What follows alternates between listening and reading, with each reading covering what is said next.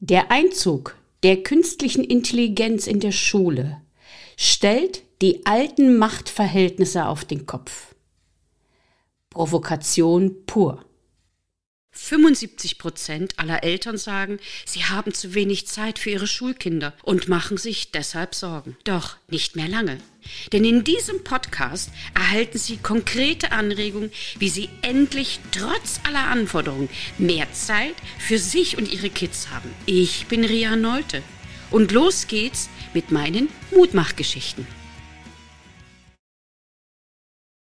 Was ist die größte Angst von Lehrern? Ich kann es euch sagen.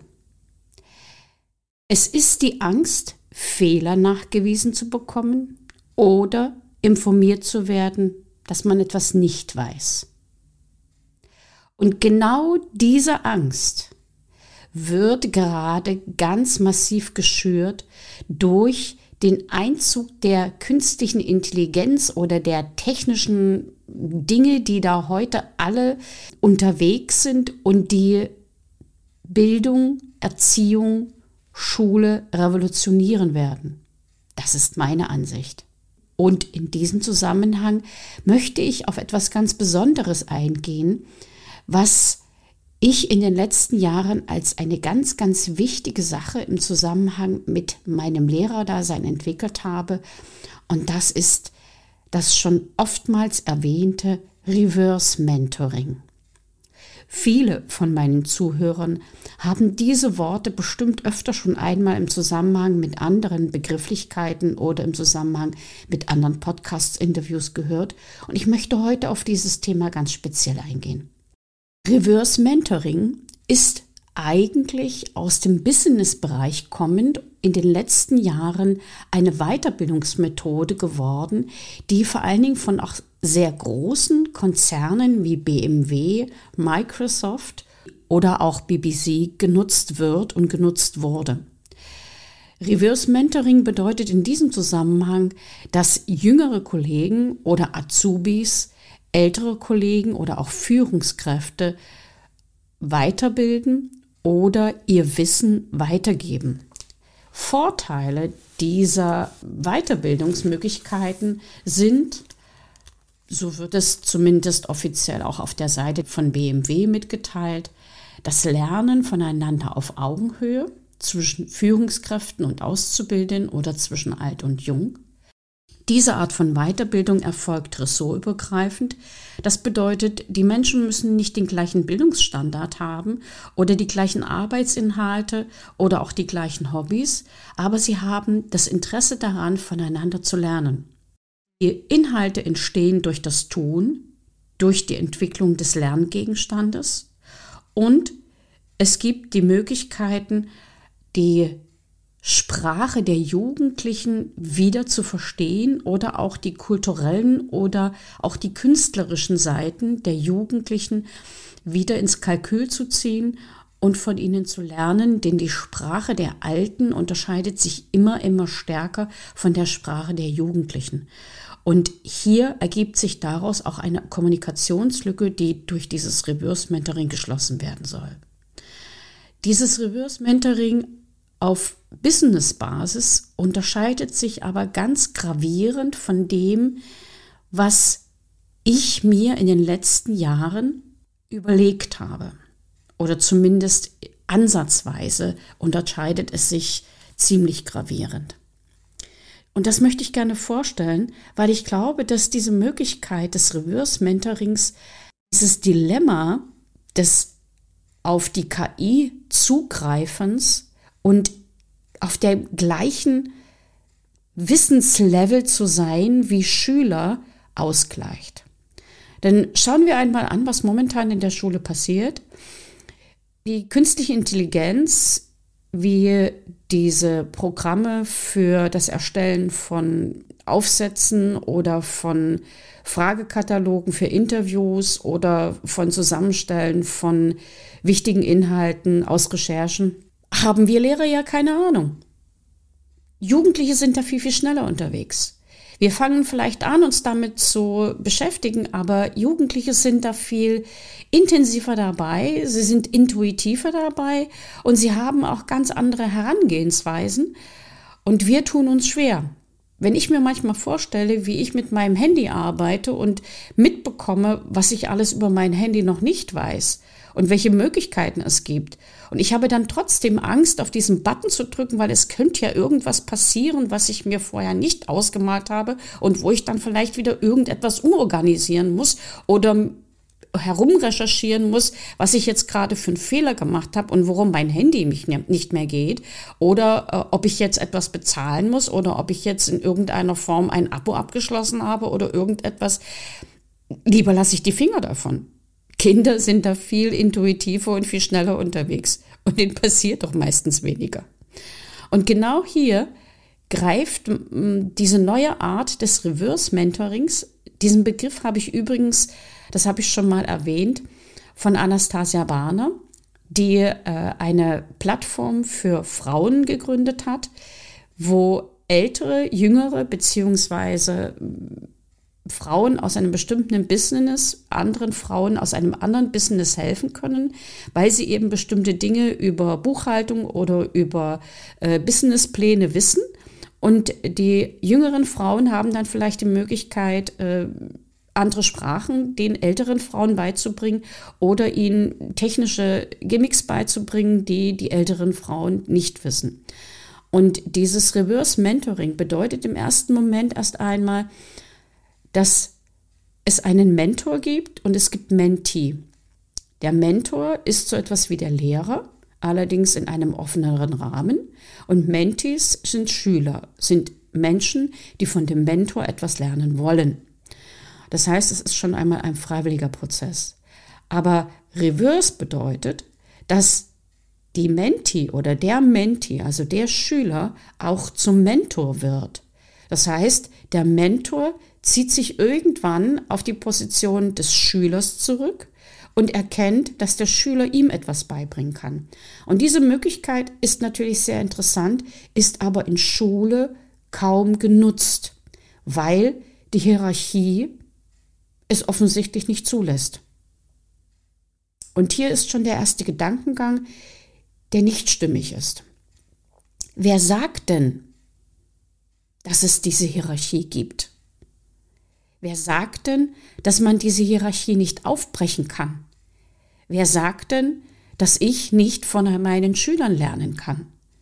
Und das hat überhaupt gar nichts damit zu tun, dass wenn ich von meinem Schüler lerne, ich vielleicht meine Autorität aufgebe. Im Gegenteil. Die Autorität, die gegenseitige Autorität und vor allen Dingen der gegenseitige Respekt wächst massiv.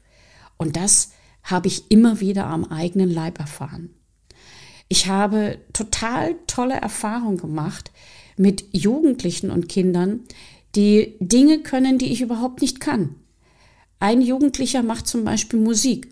Und diese Musik ist so faszinierend, und die macht er in der Freizeit. Und ich habe es nur durch Zufall mitbekommen. Aber diese Musik hat dazu beigetragen, erstens, dass ich den Jugendlichen besser kennenlerne, dass ich erkenne, dass er Hobbys hat, dass er technische Fragen mit Computern beantworten kann, wo ich einfach nur den Kopf schüttel, dass das alles in dem Computer drin sein kann und dass man das mit dem Computer machen kann. Und er hat eine Art von Ästhetik, die mir unwahrscheinlich gefällt. Ich fange dann plötzlich an, auch ein bisschen aus der Sicht oder aus den Augen dieses Jugendlichen seine Welt zu erkennen. Und seine Realität ist nicht meine Realität. Aber wenn ich seine Musik höre, kann ich ihn ein bisschen besser verstehen. Und das ist faszinierend. Eine andere Möglichkeit ist zum Beispiel, dass Jugendliche ganz, ganz schnell Internetseiten aufbauen können. Das kann ich nicht.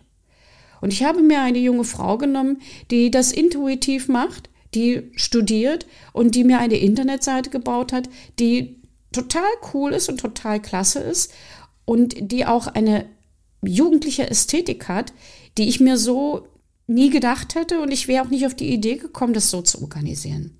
Aber es kommt an. Und das habe ich dieser jungen Frau zu verdanken. Aber kommen wir einmal zurück auf die theoretischen Ansätze, die damit verbunden sind. Im Gegensatz zu dem Businessbereich ist ja das Aufeinandertreffen von Jung und Alt in der Schule allgegenwärtig. Das heißt, das muss nicht organisiert werden. Und dieses Aufeinandertreffen von Jung und Alt bedeutet, dass die Erwachsenen, die Lehrkräfte, die Mentoren zwischen 20 und 40 Jahre älter sind, erfahrener sind, aber auch, tja, eingestaubter sind.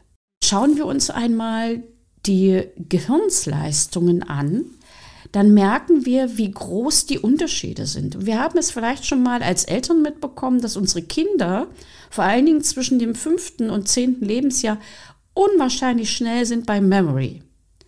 Da kommen wir nicht mit. Und das kriegen wir auch nicht hin. Wir haben nicht mehr diese geistige Leistung.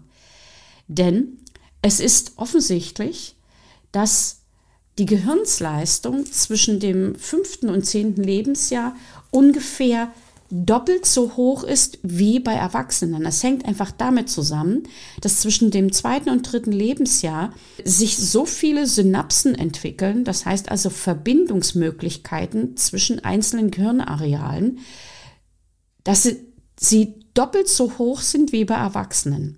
Deshalb können Kinder in diesem Alter sehr, sehr gut Sprachen lernen. Die Kinder können sich sehr viel merken im Kurzzeitgedächtnis und im mittleren Gedächtnis.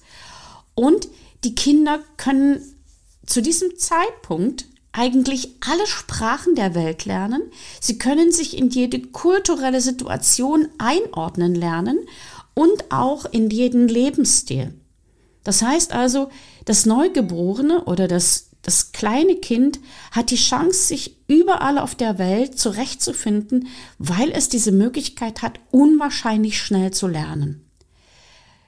Wir haben dann als Erwachsene die Hälfte und unser Lernen ist wesentlich langsamer. Wir haben aber den Vorteil, dass wir eine sehr große Gedächtnisleistung, vor allen Dingen im Langzeitgedächtnis haben. Wir haben Erfahrungen, wir haben Erinnerungen und wir können diese immer wieder mit der jetzigen Situation vergleichen. Das bedeutet aber auch gleichzeitig, dass wir öfter mal eine Brille der Beweise aufhaben, die uns in bestimmten Situationen verwehrt, die Möglichkeiten zu erkennen. Die große Veränderung, und das ist vielleicht auch für Lehrer im Bereich der Schüler zwischen dem 10. und dem 18. Lebensjahr sehr, sehr wichtig. In dem Alter der Pubertät verändert sich das Gehirn noch einmal ganz massiv. Und Wissenschaftler haben festgestellt, dass in diesem Zeitrahmen sich vor allen Dingen die Problematik zwischen dem Verhältnis von emotionalen und kognitiven Fähigkeiten neu sortiert und neu einordnet.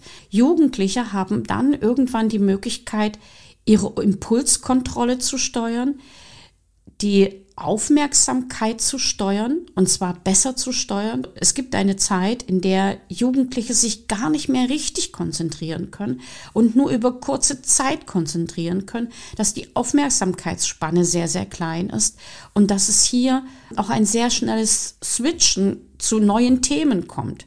Wir sagen dann immer, oh, der kann, der kann nicht stille sitzen oder der hat ADHS oder was weiß ich auch immer. Das stimmt aber sehr häufig gar nicht, sondern es ist eine Zeitschiene, in der diese Situationen passieren. Gleichzeitig hat man festgestellt, dass in der Zeit der Pubertät die graue Masse im zentralen Nervensystem zunimmt und damit es zu einer ganz starken Entwicklung innerhalb bestimmter Gehirnareale kommt, die dann aber wieder zurückgedrängt werden, wenn sie nicht gebraucht werden. In dieser Zeit werden höchstwahrscheinlich bestimmte Interessen und Hobbys festgelegt und bestimmte Informationen dazu so abgespeichert, dass dafür die Möglichkeit besteht, sehr große Areal des Gehirns zu nutzen.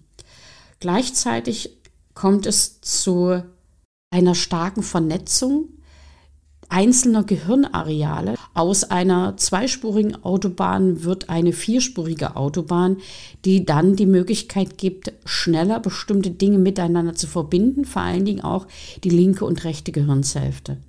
Und in diesem Zusammenhang kommt es dann auch zur Weiterentwicklung des Gleichgewichts zwischen dem kognitiven und den emotionalen Zentren. Genau diese Dinge führen dazu, dass wir eigentlich, wenn wir das uns richtig anschauen, die Möglichkeiten gar nicht nutzen, die uns Jugendliche geben, wenn wir mit ihnen nicht nur zusammenarbeiten, sondern von ihnen lernen können. Jugendliche in dem Alter haben eine ganz spezielle Sprache, die wir zum großen Teil gar nicht mehr verstehen. Und wenn wir mit einer anderen Sprache sprechen als Jugendliche, dann ist es doch mehr als klar, dass Jugendliche auch uns nicht verstehen können. Also müssen wir lernen, miteinander neu zu kommunizieren. Und das können wir nur, wenn wir voneinander unsere Sprachen lernen. Gleichzeitig kommt es aber auch zu anderen kulturellen und zu anderen emotionalen Entwicklungen. Schauen wir uns einmal an, wie die Instagram-Bilder aufgebaut sind. Es sind ganz kleine Sequenzen von 30 Sekunden bis 60 Sekunden, in denen Jugendliche in ganz, ganz kurzer Form sehr schnell Inhalte aufnehmen und es auch lernen, Inhalte weiterzugeben. Wir Erwachsenen müssten es einfach mal probieren, innerhalb von 30 Sekunden ein wichtiges Thema so zu besprechen, dass der Inhalt bzw. dass eine wichtige Message rüberkommt. Das heißt, die Aufmerksamkeitsspanne von Jugendlichen ist gar nicht so lang. Die werden sich vielleicht, wenn alles gut geht, diese Podcast-Folge in mehreren Etappen anhören oder nur mal kurz reinhören und dann merken, ist es interessant oder ist es nicht interessant. Das verändert sich immer, immer stärker. Wir merken das auch an der Werbung, wir merken das an den Zeitungsinterviews und an verschiedenen anderen Massenmedien, die ganz massiv ihre Darstellungsarten ändern, wo wir dann sagen, das ist nichts mehr für uns. Wir Alten, wir mögen das nicht. Wir mögen lange Filmsequenzen. Wir mögen eine Fliege, die fünf Minuten lang um einen Hut surrt. Jugendliche hätten dann diesen Film schon lange abgeschalten. Die Älteren wissen, welchen Film ich meine. Und genau hier spielt Reverse Mentoring, diese Möglichkeit, die wir uns geben, eine unwahrscheinliche Rolle. Was sind aus meiner Sicht die großen Vorteile, wenn wir Reverse Mentoring in der Schule so anwenden, wie ich mir das vorstelle? Erstens, es ist eine gemeinsame Arbeit auf Augenhöhe. Man begegnet sich. Man wartet aufeinander, man hört aufeinander, man sieht sich gegenseitig. Zweitens, man nutzt gegenseitig die Vorteile des anderen, seine Fähigkeiten, seine Fertigkeiten, seine Kompetenzen. Und seien wir ehrlich, unsere Schüler haben Kompetenzen, die wir ihnen nicht beigebracht haben. Unsere Schüler haben Fähigkeiten, die wir zum Teil gerne haben würden. Schüler wünschen sich Fähigkeiten, Fertigkeiten, die wir haben und die sie gerne übernehmen würden, aber nur dann, wenn sie respektvoll und achtsam weitergegeben werden und nicht als Muss und Drängelei. Fürs Mentoring in der Schule ergibt eine wesentlich schnellere Lernerfahrung bei unbekannten Dingen. Wenn wir uns gemeinsam an die Arbeit machen und die KI erforschen, und in kleinen Arbeitsgruppen arbeiten und vielleicht dann auch überlegen, wie wir eine neue Art der Bewertung organisieren und das mit den Schülern gemeinsam besprechen, ergibt sich daraus eine völlig andere Arbeitsweise, als wir das bisher gewohnt sind. Nicht von oben herab nach unten, sondern von jung zu alt und alt zu jung. Von Mentor zu Menti und von Menti zu Mentor zurück. Und es ist eine Erweiterung der Möglichkeiten, vor allen Dingen im kognitiven und emotionalen Bereich. Wir müssen uns einfach auch bewusst sein, dass wir Alten, wir Älteren, irgendwann einmal abhängig sind von den Jüngeren. Die Jüngeren nabeln sich immer mehr ab und wir Älteren brauchen die Jüngeren irgendwann wieder einmal, um im Leben zurechtzukommen. Und dieser wunderbare Spruch, man sieht sich im Leben immer zweimal. Ich habe ihn schon so oft erlebt. Und bin immer froh, dass dieses zweite Mal erleben ein respektvolles, ein wertschätzendes Erleben ist. Und genau das macht den Unterschied. Und ich wünsche uns allen, die wir hier an dieser Stelle, an dieser Schnittstelle des Lebens sitzen, an der Schnittstelle von Lernen und Lehren, dass wir das nutzen, um für uns alle etwas Neues, Gutes, Schönes zu gestalten. Hier ist Rino, die Mutmacherin. Und das war sie schon wieder, die extra Portion Mutmachgeschichten. Und wie immer, ich freue mich auf Ihre Rückmeldung an podcastrino.trianolte.de. Als kleines Dankeschön für Sie und Ihre Treue erhalten Sie ein kostenloses 15-minütiges Beratungsgespräch mit mir. Bis zum nächsten Mal. Herzlich, Ihre Ria Nolte, bekannt als Rino Mutmacherin.